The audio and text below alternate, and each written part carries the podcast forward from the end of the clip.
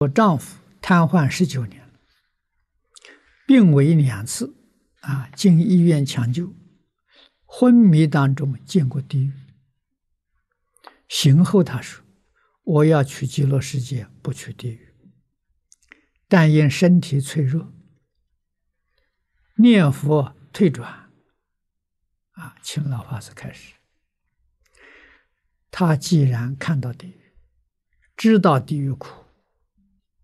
啊，不愿意去地狱，要想去极乐世界，你要帮助他念佛。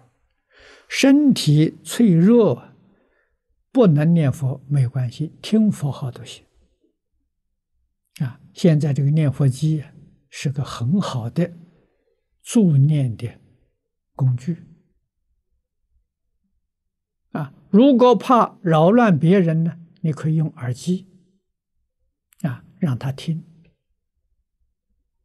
啊，那么他容易昏沉呢，你把声音开大一点啊，就能够把昏沉啊赶走。能念跟着念佛经念，不能念就听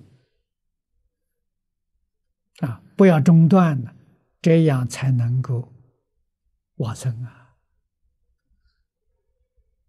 啊，有信心啊，所以不怀疑，不夹杂，不要打妄想啊，万缘放下了，一心专念，